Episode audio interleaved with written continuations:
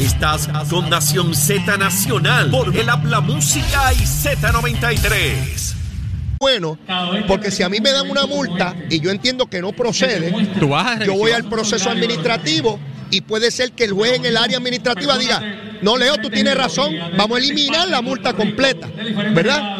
Así que la persona que fue multado tiene derecho a esa revisión, pero los parámetros sobre los cuales se dio esa revisión los tenemos que conocer Claro. para saber que no se comete un ejercicio atropellado, discriminatorio, políticamente motivado, eh, como, como corresponde. Ahora, otro punto que tú traes. Originalmente cuando empezó esto decían que todos eran ilegales, que todos eran unos bandidos. Se presentaba que todo era malo, que todo era ilegal. Tan pronto Tatito llegó allí con la vista pública, se dio cuenta que no era como decían y empezó a decir, no, hay personas que tienen derecho.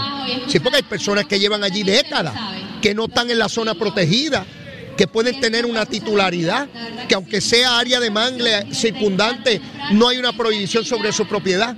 Pues para eso no puede ser una adjudicación política. Y digo más, yo me temo, Pichi, que distinto a la impresión que se quiso crear muy al principio de todo esto, de que esto era cuestión de meter una máquina y arrancar a todo el mundo de allí, probablemente estemos años en litigios, Claro. porque el que entienda que tiene un derecho va a ir al tribunal. Y ese tribunal va al tribunal de primera instancia. Y si le adjudican algo que no le conviene o no le parece favorable, va a ir al tribunal de circuito de apelaciones. Y después puede ir al tribunal supremo. Y ese tipo de pleito, Pichi, tú como abogado sabes que puede durar años en lo que se adjudica. Décadas. Esos pleitos son larguísimos. Mira, Leo, a mí me llamó una persona que tiene, de hecho, me reservo su nombre, pero sí tiene una propiedad en el área. Ajá. No en el área protegida, pero cerca del área protegida. La compró en el 1986. Tiene escritura pública. 86. 86, tiene una casita allí. Sí está en el área de salvamento, como llaman, en la zona marítimo terrestre. Fueron y le cortaron la- el agua. Entonces él llama porque obviamente tenemos personas conocidas. Yo le dije, yo no te puedo orientar, ¿verdad? Dar- Dar un asesoramiento legal. Yo lo que le diría es que vayas por los procesos y pruebes tu caso. Porque lo que le dicen a él, te tengo que cortar la luz, perdón, el agua, porque estás en la zona protegida, o sea, estás en la zona de, de- de la zona marítimo terrestre y salvamento. Ok.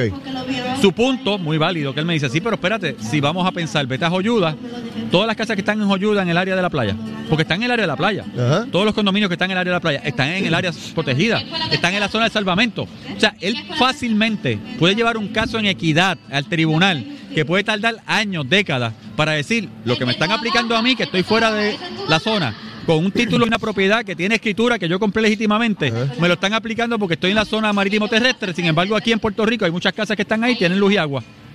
¿Cómo tú resuelves eso? Claro, Sí, esto claro. va a ser un pleito larguísimo Bueno, ahora. Pichi, hoy en día nosotros tenemos comunidades totalmente legales y legítimas que no comenzaron así, comenzaron con una invasión de terreno y se legalizó luego. Eh, cuando yo veo lo que está ocurriendo allí y veo que ciudadanos llegaron de la mejor buena fe y dijeron, bueno, aquí hay luz y agua, me, me- Hay me- un título. me dan la participación mediante un contrato. Aquí nunca ha venido na- ningún problema. Pues tú llegas allí de buena fe. Claro. No llegas de mala fe. Y si el que te vende, te vende de buena fe, buena fe con buena fe. Y eso no quiere decir que estamos aquí legitimando, No. justificando Es- el- la situación ambiental. Es que el hecho, o sea, el hecho de, de Salinas es más grande de lo que a veces pensamos. O sea, el hecho de Salinas, bueno, lo hemos discutido aquí. Yo te dije a ti que en el área se decía y se dice que entraba droga. ¿Qué dijo la jefa de la DEA en Puerto Rico la semana pasada? Que sí, que el lugar de Salinas de las mareas era el lugar de interés para ellos, porque ellos saben que por ahí entraba droga a Puerto Rico. Como entra droga a Puerto Por Rico todos por lados. todas las costas. Pero yo lo que quiero traerte también, y de hecho, te dije hace semanas atrás en este programa contigo, que Mariano Gales trae este hecho en un momento dado y específico para evitar que se hable de ella y lo que está pasando en el FEI. Fíjate que el hecho ha corrido, se ha visto y de Mariano Gales no hablamos. De Mariano Gales no se dice que está en un FEI. No se dice que la caja de Pandora, que yo hablaba aquí, ¿te acuerdas? En tu Ah, programa el año sí, pasado sí, sí. reventó y está reventando. Porque son hechos que se traen también. Hechos legítimos, señores. No estoy diciendo que no es, no es legítimo. Esto es legítimo. Yo soy ingeniero ambiental, yo defiendo el ambiente. Se destruyeron mangles. Eso es un delito federal, ley de agua limpia. Pero el hecho lo traen en el momento específico para desviar otras cosas. Yo estoy, estoy- estoy claro en eso. Creo que estas vistas deben extenderse más. Fíjate lo que estoy diciendo. Para que se tenga el cuadro completo, porque en el caso de la alcaldesa, que comenzó diciendo que ella no que eso estaba ocurriendo allí, ahora resulta que ella está hablando de que eso comenzó hace 40 años, ahora es experta. Ahora conoce todo, ahora sabe lo que ocurrió allí, quiénes son los dueños y toda la cosa. Quiere decir que aquí, a nivel municipal, a nivel estatal y a nivel federal, por décadas, Pichi se fue negligente atendiendo ese caso. Pero no solamente ese, muchísimos casos ambientales en Puerto Rico. Pero como todo esto comenzó fue, vamos a hacerle daño al gobierno de Pedro Pierluisi y decir que es Machalgo, como si cuando llegaron Machalgo en el 2020, ahí fue que empezó este problema. Claro. Y allí eh, vemos una construcción. Pichi, yo voy a ir allí, yo no sé si este fin de semana o el otro. Pero yo quiero ver físicamente eso, porque los visuales que veo en las tomas que se, que se hacen con los drones, eso es gigantesco Pichi. La cantidad de, de relleno que tuvieron que haber metido allí no se hace en un año ni en cinco años. No, esto, O sea, eso, esto es un trabajo de años, esto es un trabajo de décadas. Las casas que están construidas, la carretera. O sea, eh, parece un lugar en estos otros lugares del mundo donde, donde construyen sobre el agua y crean islas artificiales. Arena blanca. Este, exacto, exacto. Entonces tú ves el mangle a ambos lados. Eh, y otra vez, decir que todo el que está allí es un criminal es una irresponsabilidad. Y yo me imagino a esas personas cómo están hoy. De hecho, me dice Rodríguez Aguiló ayer que el agrimensor que llevaron de recursos naturales, que la comisión valida como el experto, ¿verdad? Y que dio el tracto de cómo ha estado la ilegalidad allí. Es el mismo agrimensor que validó el estudio de Rincón que dice que la piscina no está en la zona marítimo terrestre ni. O sea, ¿cómo O sea, es posible que para una cosa el sirve bueno, y para, para otra otra no? Pa- para que tú veas cómo todos estos elementos se, se mezclan con la política para crear un problema. Por eso es que yo quiero que las vistas continúen y lleven a todo el mundo allí. Y eventualmente, no es lo que diga un agrimensor Pichi, no es lo que diga un legislador, no es lo que diga un alcalde, es lo que diga el tribunal en su día, cuando se adjudiquen todos los elementos que están aquí. Todos. Y Leo, si tú has visto, mientras hemos discutido este caso contigo en el programa, y de hecho lo he hecho públicamente en otros foros, siempre he dicho, primero, siempre he hablado de que por allí había actos delictivos. No de la gente que vive allí, de personas que utilizaron eso para hacer actos delictivos. Siempre he dicho que tenemos que tener cuidado con lo que es la reserva y las personas que viven en la comunidad aledaña, que tienen título, propiedad y todo. Claro, claro. Siempre hablé en este programa de equidad, de la, de- de la persona que contrató de buena fe, porque en derecho sabemos que la buena fe y buena fe, obviamente, es, es buena fe. Así que tienen un derecho a reclamar. Así que el hecho de que gente ha querido proyectar este issue como, ¿sabe? El mega issue, que tenemos que resolver como gobierno. Pero que es culpa de Pierluisi y Machargo, y siempre dije aquí en tu programa, Machargo llegó y le pidió a Acueducto que tumbara A agua. todo el mundo se le lo pidió, a energía eléctrica, le pidió a energía eléctrica que tumbara la luz, porque él no podía tumbarla, no podía ni cortar el tubo, Claro. el cable. Él fue y hizo lo que tenía que hacer. Ah, pero Machalgo era el malo. Machalgo era el malo porque era la forma de ciertas personas que se ensañaron con el señor Machargo, porque para ellas una cosa es una cosa y otra cosa es otra Pero cosa. mira cómo se mezclan los asuntos, porque lo mismo que hacen con Machalgo, de tratar de decir que él es el culpable, y ahora se dan cuenta que no, que hizo lo que tenía que hacer, es lo mismo que hicieron con Whitefish, de decir que estaba metido en un lío y que eran corruptos, y hubo que, que quitar la empresa, y es lo mismo que intentan con Luma. Claro. Mira cómo todos estos elementos te crean un bollete público, te crean un- una gritería pública, te criminalizan, te adjudican, te encarcelan, para luego con el tiempo, los meses o los años, darse cuenta que no era como se Bueno, la legisladora dijo que todos los políticos éramos narcotraficantes, que estábamos ligados con los narcotraficantes. Así Y es. tengo que decir que el presidente de la comisión popular y yo PNP, pero tengo que felicitarlo, porque le dijo en la comisión empezamos, usted tiene que retractarse o traiga la evidencia, porque porque sea legisladora, no es que puede estar por ahí insultando y manchando, obviamente, la reputación de los políticos, no. Ah, no presentó, no ha entregado información porque es mentira, porque es para las gradas, es para desviar y para llevar información incorrecta. Estamos ante un panorama de opinión pública donde sin leer, sin evaluar, sencillamente se adjudica y unos repiten lo que otros dicen y lo repiten y lo repiten y la verdad no importa. Lo importante es el rating, lo importante es la atención, lo importante es el poder mediático. Eh, los likes, Los Eh, eh. likes y ¿cómo es? los shares de Twitter, porque ven que Puerto Rico es Twitter, parece una red social. Y, y entonces, mientras creas desasosiego, tú estás en el rating. Mientras estás en la gritería. mientras tienes like, tú eres bueno. Eh, pero eh, eso me lleva al tema sobre el Estamos- proyecto. mediáticamente estamos mal, señores, pero eso es otro tema y otro, otro programa. El, el- este proyecto que ayer se plantea, donde supuestamente es un impuesto a los vehículos, y Tatito plantea que no es un impuesto, que se está tratando de eliminar el, el impuesto al inventario, o sea, que es sustituir uno por otro, que no se trata de un impuesto nuevo. El gobernador dijo que él no apoya un impuesto nuevo a los vehículos. Yo creo que aquí hay un elemento de comunicación, porque he visto y, y ya, y ya me hicieron llegar el proyecto para evaluarlo. Porque si se trata de una sustitución y no un impuesto nuevo, porque aunque no es el 9% y es el 1%, pero se amplía la base, es de más personas y supuestamente se recoge exactamente la misma cantidad. Si eso es así, pues quizás estamos ante algo que se pueda considerar, si es así. Si, si se trata de, de cobrarle más a la ciudadanía, pues entonces estamos ante un impuesto y, y a un incremento en el costo, particularmente en la industria automotriz, que le genera a Puerto Rico una enorme cantidad de recursos. ¿Tienes, ¿Tienes información sobre ese proyecto? Mira, ya el gobernador se expresó. El gobernador dijo claramente que no más impuestos, que esa es su, su vara, que ese es su norte, que él no va a imponer más impuestos al pueblo puertorriqueño, eso está claro. Pero El amigo de lo que se trata el proyecto que se está evaluando, pero está consciente y como tú bien lo dices, o sea, lo que propone Tatito es un Y es bien 1% importante que como país, al valor del vehículo. En vez de pagar un impuesto, y esto es para los municipios, de hecho, porque es un impuesto de ingreso municipal, en vez de lo que es el inventario. Señores, usted y yo pagamos el impuesto al inventario que pone cada municipio. Cuando usted va a la panadería, cuando usted va a la cadena al por mayor, al supermercado, todo eso paga inventario. Y ese paga el impuesto municipal de inventario, que obviamente llega a los municipios para, para ayudarnos a todos, porque yo siempre digo que el municipio ayuda a todo el mundo. El vehículo paga igual porque los, los dealers de carro pagan igual. Lo que pasa es que el dealer de carro que está en el dealer, el carro que llega al dealer, que está allí en inventario, que está en display, que usted va a ver, si está y sobrepasa el mes, va a pagar el inventario. Claro. Ahora, ¿cuántos de ustedes no han comprado un carro que van y le dicen no lo tengo disponible, pero usted hace la orden, hace el carro cuando me llegue a, a muelle? Sí, porque los carros cuando llegan, llegan por los muelles, ¿verdad? Cuando me llegue a muelle, yo pago los impuestos de, ¿verdad? de entrada a Puerto Rico, que es otro impuesto que pagan los carros, y entonces te lo llevo a tu casa. Ese carro que no pasó por el, por el dealer, no paga inventario. Así que en Puerto Rico sí hay unos carros que tienen que adjudicarle un impuesto de inventario y otros carros, vehículos que no tienen impuesto de inventario.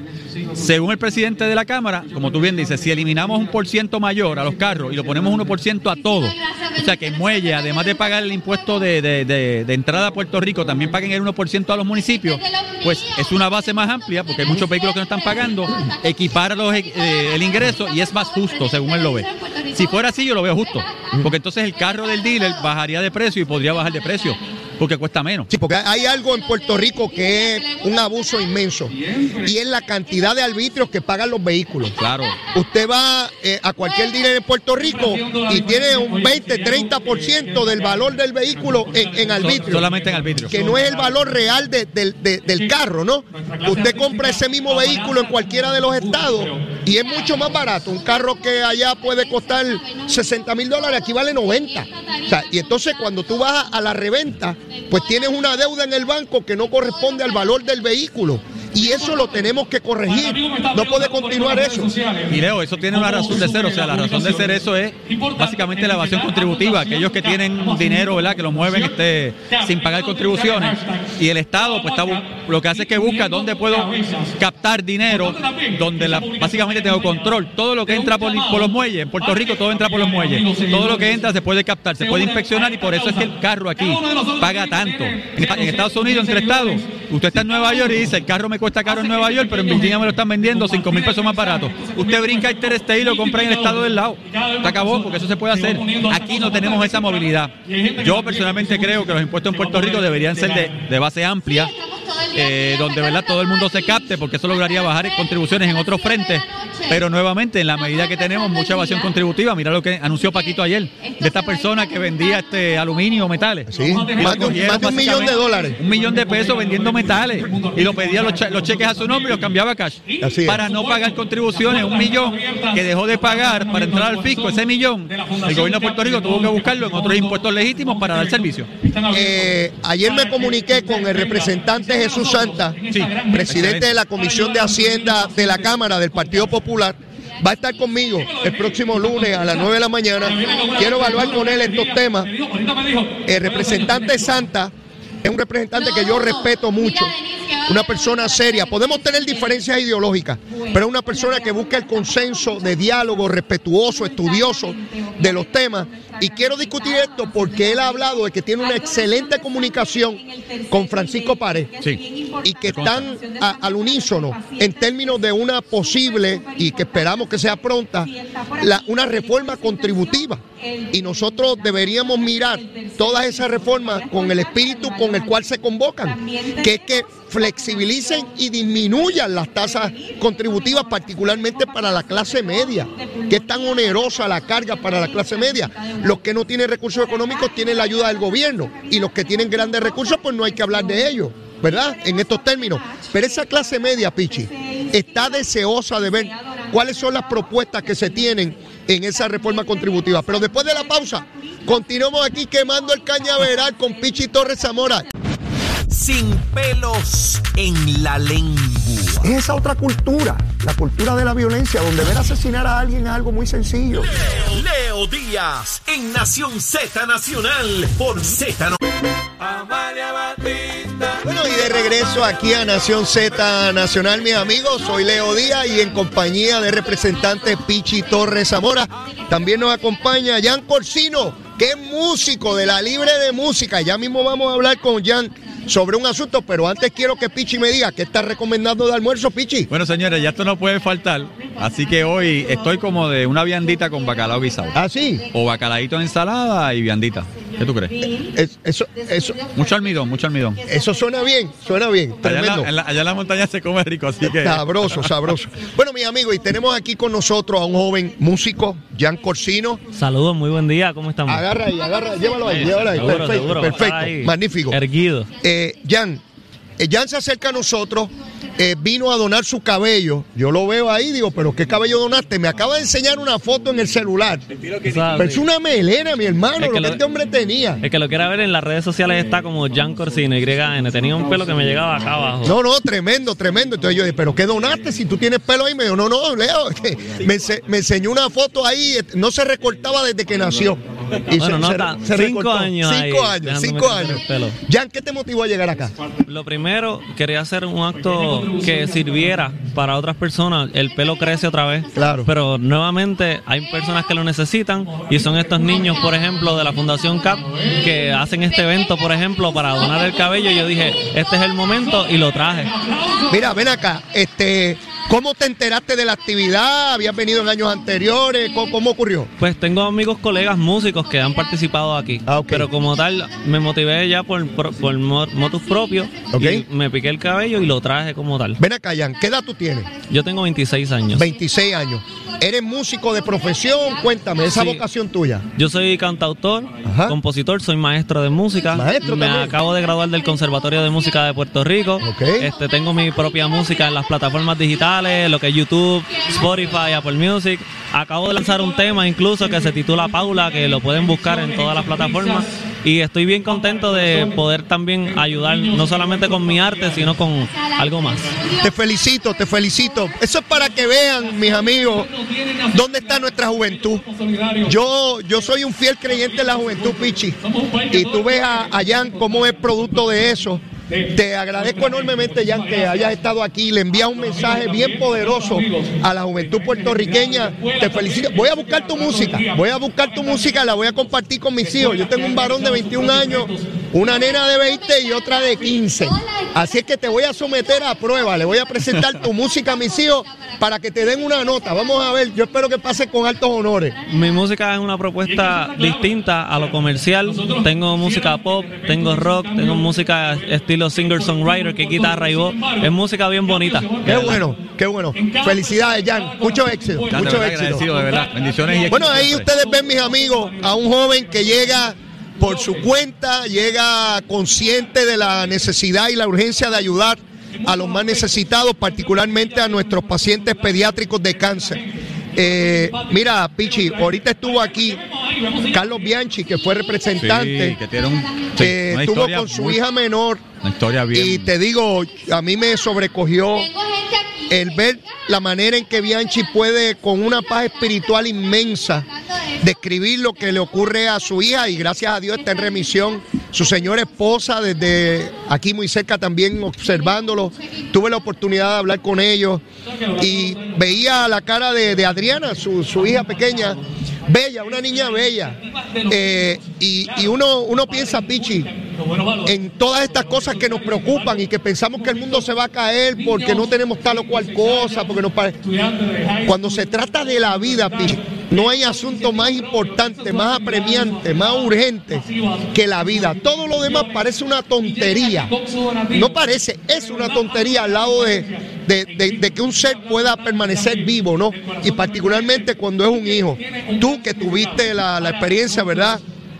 Con tu, con tu, la madre de tus hijos, eh, pues sé que es un tema que te toca muy de cerca y la necesidad y, y- y tú con, tu, con tus dos hijos, estar ahí para darle ese soporte y en el caso de ella, ¿verdad? Pues no, no logró eh, continuar con, con la vida, ¿no? Y papá Dios es el que dispone sobre eso.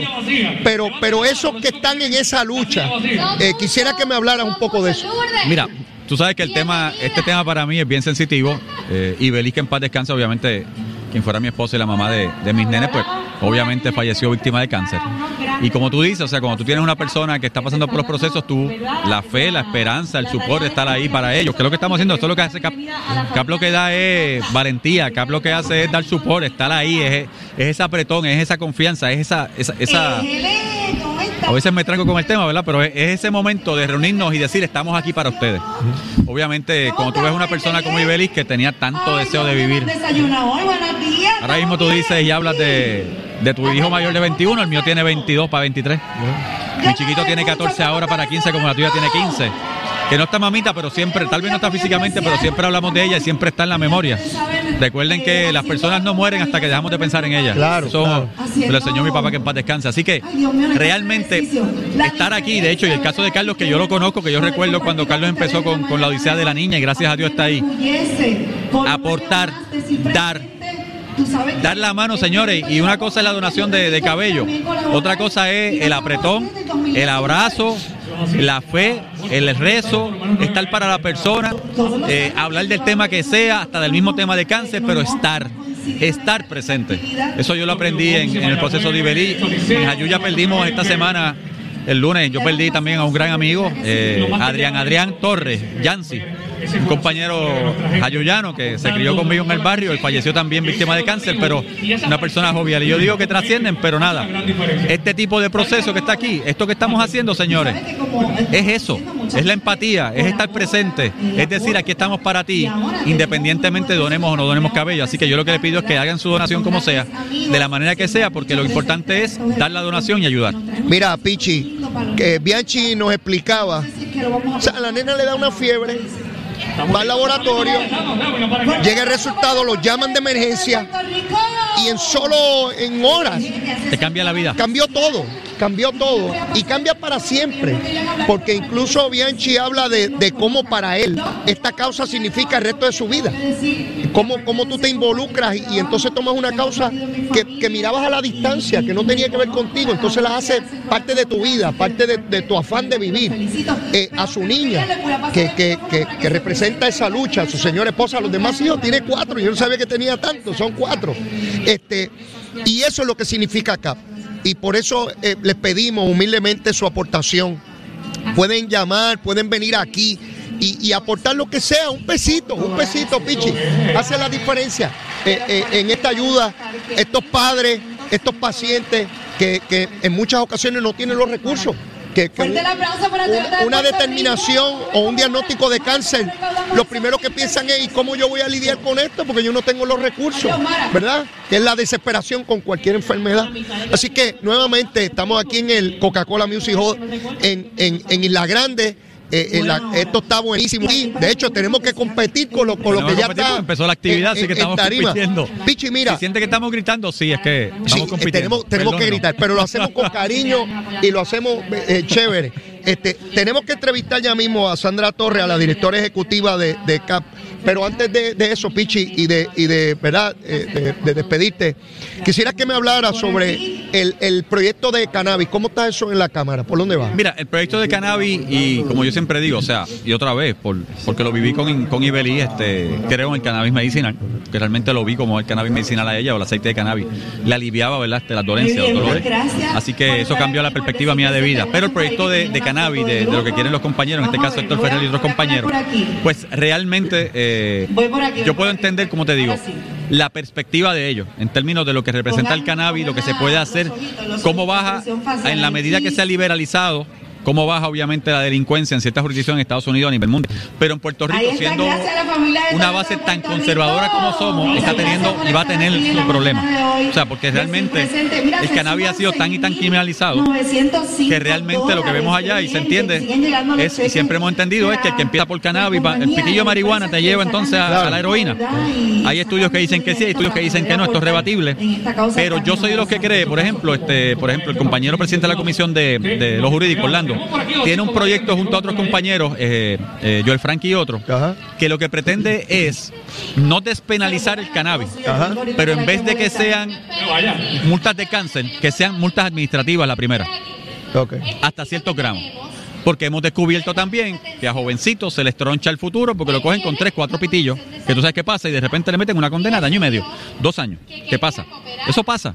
Así que lo que están buscando ellos es, mira, si la marihuana ya la estamos mirando y el aceite de cannabis como medicinal, ¿por qué entonces no bajamos a la primera ofensa aquellos que cogemos con tres, cuatro pitillos, por decirlo así, cuando digo pitillo, ¿verdad? Para que un moto, allá. un cigarrillo. Un cigarrillo, señores, o con tantos gramos, ¿por qué en vez de cárcel inmediata no bajamos a una multa administrativa y un plan de desvío para que cojas unos adiestramientos para que salgas de eso? ¿Verdad? Eso yo lo veo bien, porque sería otra manera de darle un giro a esto, darle vida a esos jovencitos, no criminalizarlos porque te cogieron una sola vez. No troncharle la vida No troncharle la vida y desviarlo. Así que eso es una alternativa que yo personalmente estoy mirando. Los compañeros la tienen, ya está presentada. Ahora, despenalizar como tal en Puerto Rico, no sé si es tan viable. Pero no y- y Yo, yo no veo ambiente. Yo no veo ambiente porque, Puerto- nuevamente, Puerto Rico es una jurisdicción que es totalmente conservadora eh, y habría que tener ¿sabe? unos detalles y habría que llevar una orientación clara al pueblo puertorriqueño de lo que se quiere y lo que se pretende. Eh, ¿Verdad? Que simplemente, ¿verdad? Este, si lo que se pretende es evitar que estos jóvenes entren a la corriente de corrección por un, por un pitillo, por un moto de marihuana o una bolsita, pues vamos entonces a mirarlo de otra manera. Sí, sí. Administrativamente y te llevamos entonces a la escuelita. Yo pienso que, que este asunto es muy delicado. Eh, tenemos que ser muy cuidadosos con, lo que se haga. Ciertamente eh, la, el cannabis medicinal pues rinde una, una función, ¿verdad? Pero abrir la- las drogas de la naturaleza que sean, yo particularmente tengo problemas con eso, porque ¿cómo, cómo le explico a mis hijos a, a dónde sí y dónde no? Es, es muy complejo, para los adultos es distinto, pero, pero en términos, ¿cómo tú socializas? Cuando tú liberalizas una droga, pues entonces te van a decir por qué no liberalizas la, La otra, la otra y la otra. Y entonces, ¿dónde se detiene eso? Este, ¿Cómo se detiene? Y, y sé que está el mercado ilegal y lo que eso representa, ¿no? Pero, pero es un tema que, que sé que se ha estado atendiendo en la legislatura. Y, y tengo que decirlo, yo soy de los que cree, o sea, y lo que ha hecho Héctor Ferrer, miren, no es malo. O sea, la legislatura es para atender temas, por Y la que discusión, sean, es la seguro, discusión. seguro. A veces se nos critica, ay, ¿por qué pusieron ese proyecto? El que esté el proyecto allí no significa que se va a aprobar, pero significa que va a haber una discusión y si la discusión es seria, es correcta y se llevan los argumentos correctos, tal vez no se aprueba, pero se lleva una información a la ciudadanía. Claro, yo estoy de acuerdo contigo. No, no le debemos tener miedo a discutir las cosas. Al contrario, a veces no discutirlas puede traer grandes problemas o, o- o situaciones que se podrían corregir si las discutimos. Pero tenemos a Sandra Torres, que es la directora ejecutiva de ¿Está CAP. por aquí? Ven, ven- ven para acá, Sandra, ven para acá. Pichi, dámele un break a Sandra ahí. Dámelo ahí. Sandra, ¿cómo tú estás? Bien, ¿y tú, Usted? Esta mujer que ven aquí es una mujer extraordinaria que ha estado corriendo toda la mañana. Yo la he estado observando detenidamente. Tiene una energía increíble y no es para menos, porque dirige una entidad que tiene un grado de urgencia para atender nuestros niños, los pacientes pediátricos de cáncer. Sandra, el primer término, te felicito, te felicito por lo que haces aquí, por lo que haces por nuestra niñez, por lo que haces por nuestros niños. Eh, tú lo dices todo cuando te sonríes, me, me desarma, te, te- te veo sonreír y me desarma. No, Sandra, di- gracias, dime gracias. Sandra, ¿qué cap? ¿Qué, Pues mira, te cuento, pues CAP trabajamos a favor de los niños pacientes de cáncer en el hospital pediátrico. ¿verdad? Estamos aquí desde las 4 de la mañana, día, ¿sabes? Pero es con un gusto increíble porque sabemos que todo lo que vamos a recaudar aquí se queda, se queda en el pediátrico y cuando la gente tenga la oportunidad de pasar por el hospital y ver se darán cuenta que cada centavo que aporta está invertido en el hospital. ¿Cuánto tiempo lleva relacionada con CAP? ¿Cuánto tiempo? Yo me estoy estrenando. Yo apenas comencé en noviembre. Pero de verdad que estoy enamorada.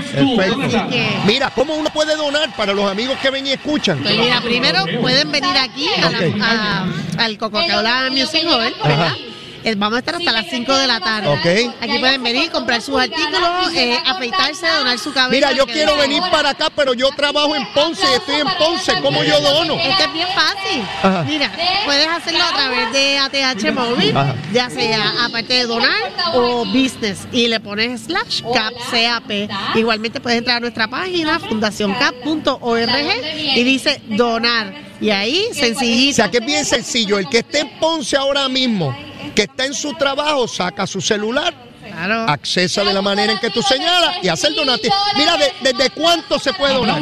Mira, desde un pesito, porque Ajá. todo cuenta. Yo siempre digo, grano a grano se llena el buche. Así es, así es. Mira, ven acá. ¿Y, y cuántas personas se atienden al año, más o menos? Eh, ¿Servicio? ¿A cuántas personas se le Mira, brinda? nosotros impactamos aproximadamente entre pacientes a nivel clínico y los ambulatorios. Podemos llegar a unos 3.000, 3.500 niños. 3.000 a 3.500. Wow. Eh, ahí te estoy dando un número bastante amplio. Ajá. Lo que sucede es que ahí pues hay algunos que van más de una ocasión. Así que o sea, el impacto, pero el impacto es grande. El relato que hace Carlos Bianchi de lo que representa acá es, es lo mejor que uno puede recibir. Porque estamos hablando de un padre que llevó su criaturita de aquí, 14 años a buscar ayuda nada más y nada menos que paciente de cáncer. La desesperación tiene que ser terrible. A mí, a mí me da trabajo est- estas situaciones, este, y te lo tengo que confesar, Sandra. A mí me afecta mucho emocionalmente ver a una criaturita con una enfermedad como esta. Yo, yo no sé si yo tendría la capacidad de manejar esto de día a día como lo haces tú y lo hace la gente de CAP. ¿Qué, qué fortaleza, de qué, de qué están construidos ustedes que pueden manejarlo? Dime, explícame eso. Si tú supieras que esa misma fuerza nos lo dan los niños. Porque de verdad uno llega allí y tú los ves y uno con 20 preocupaciones y todo y sin embargo cuando tú los ves ellos te reciben con una sonrisa y con tanto amor. O sea, que ellos le dan fuerza a uno. Definitivo, definitivo. Y sé que a los padres ellos son los que también les dan la fuerza necesaria. ¿Hasta qué, ¿Hasta qué edades se atienden pacientes? Básicamente hasta 20, 21 años. Y, y, y de, y de cuál es la edad mínima de, de un Desde paciente? cero, desde cero. Desde bebito, bebito. Correcto. Dice, ese, ¿cuánto tiempo más o menos duran los tratamientos? Si Esos se- son bien individuales. Cada- paciente es distinto. Sí, hay algunos que pueden tener un tratamiento de dos, tres meses, hay otros que son un poquito más alargados. Todo va a depender de la condición, ¿verdad? Y cómo van reaccionando al tratamiento que se les da. Esta es la actividad cumbre de ustedes al año. Este es nuestro evento Pero, pero hacen macro. actividades durante todo el año. Durante el año hacemos distintas actividades, igualmente vamos a las escuelas, muchas escuelas de verdad que nos ayudan. Ok. Este, los visitamos. 53 eh, mil. mira, tenemos eh, tiendas en Plaza Las Américas o en distintos centros comerciales. O sea, y, y vamos trabajando, pero todo alineado a este evento de Uniendo Cabezas. Mira, y eso de rasparse la cabeza, ¿de dónde surge eso? ¿Quién se inventó eso de, de, de- de- de uno y dono dinero? Mira, vino un joven aquí, se llama Jan Corsino, músico. Él llegó y me dice, Leo, tú me puedes entrevistar. Acabo de donar mi pelo. Y yo, pues si tú tienes pelo, no. Entonces me enseña en su celular una melena gigantesca. Entonces él donó eso. Y, y- y era tan impactante porque él estaba tan alegre de haber podido hacer esa aportación. Le digo, pero ¿cómo tú llegaste? No, yo tengo amigos músicos que también lo han hecho y yo lo quería hacer. O sea, es algo que, se- que nace del corazón. Sí, esto es realmente el, el dar el cabello, ¿verdad? Ya sea donarlo, afeitarse, es un gesto solidario ante los pacientes.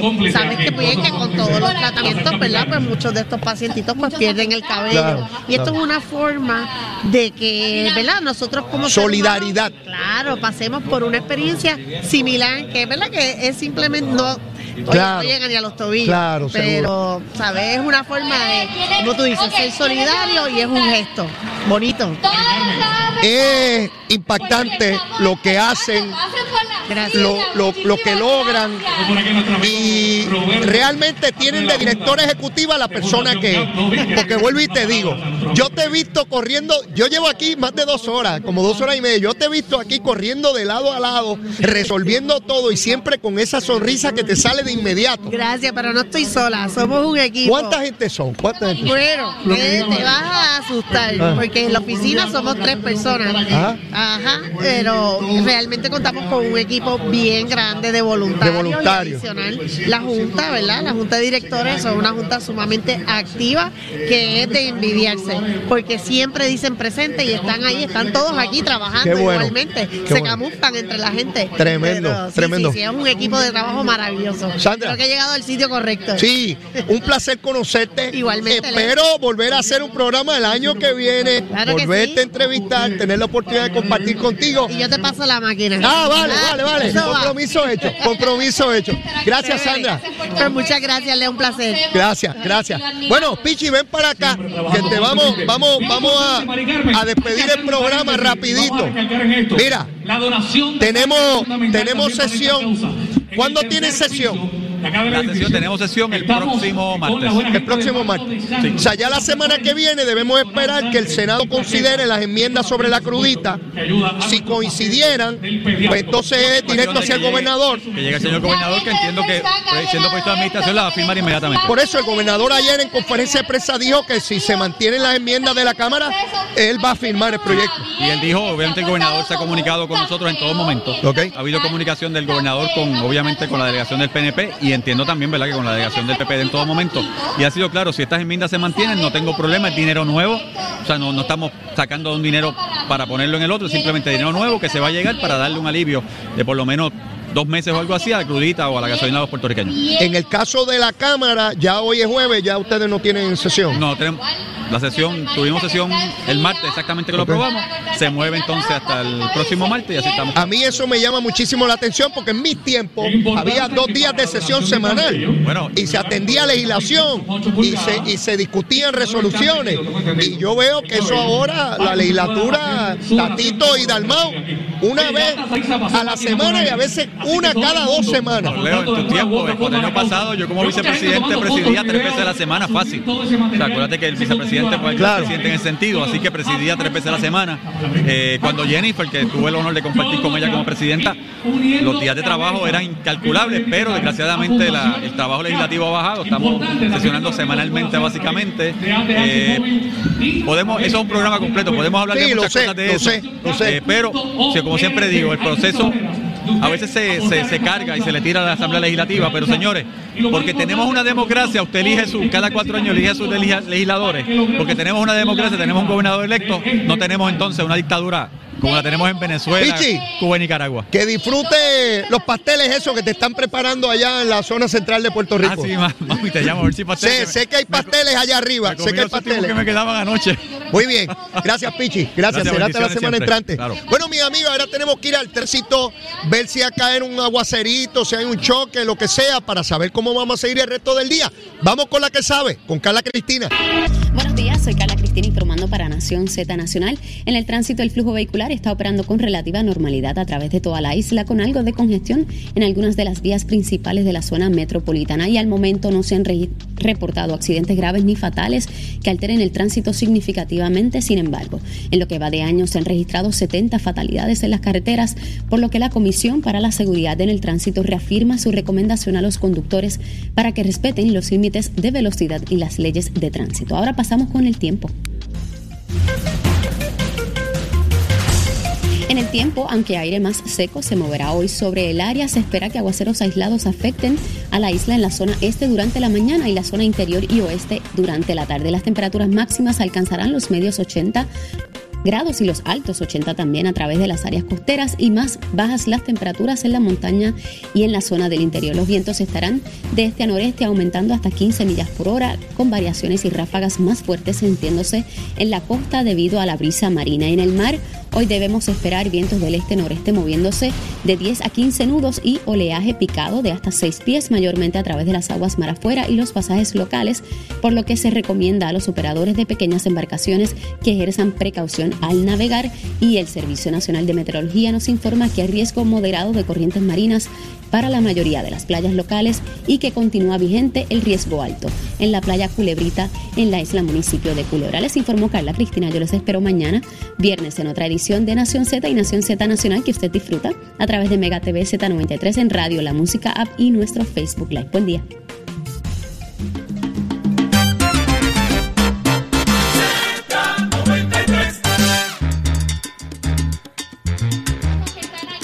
Bueno, mis amigos, ya en los minutos finales aquí en Nación Z Nacional, la redistribución electoral, punto de caramelo, ya mismo sabremos cómo se distribuyen los distritos representativos y senatoriales y cómo se dan las movidas políticas de los candidatos a esas posiciones de, de camino al próximo ciclo electoral. Recuerde que estamos aquí en el Coca-Cola Music Hall aquí en La Grande, venga a donar acá para esos pacientes pediátricos de cáncer.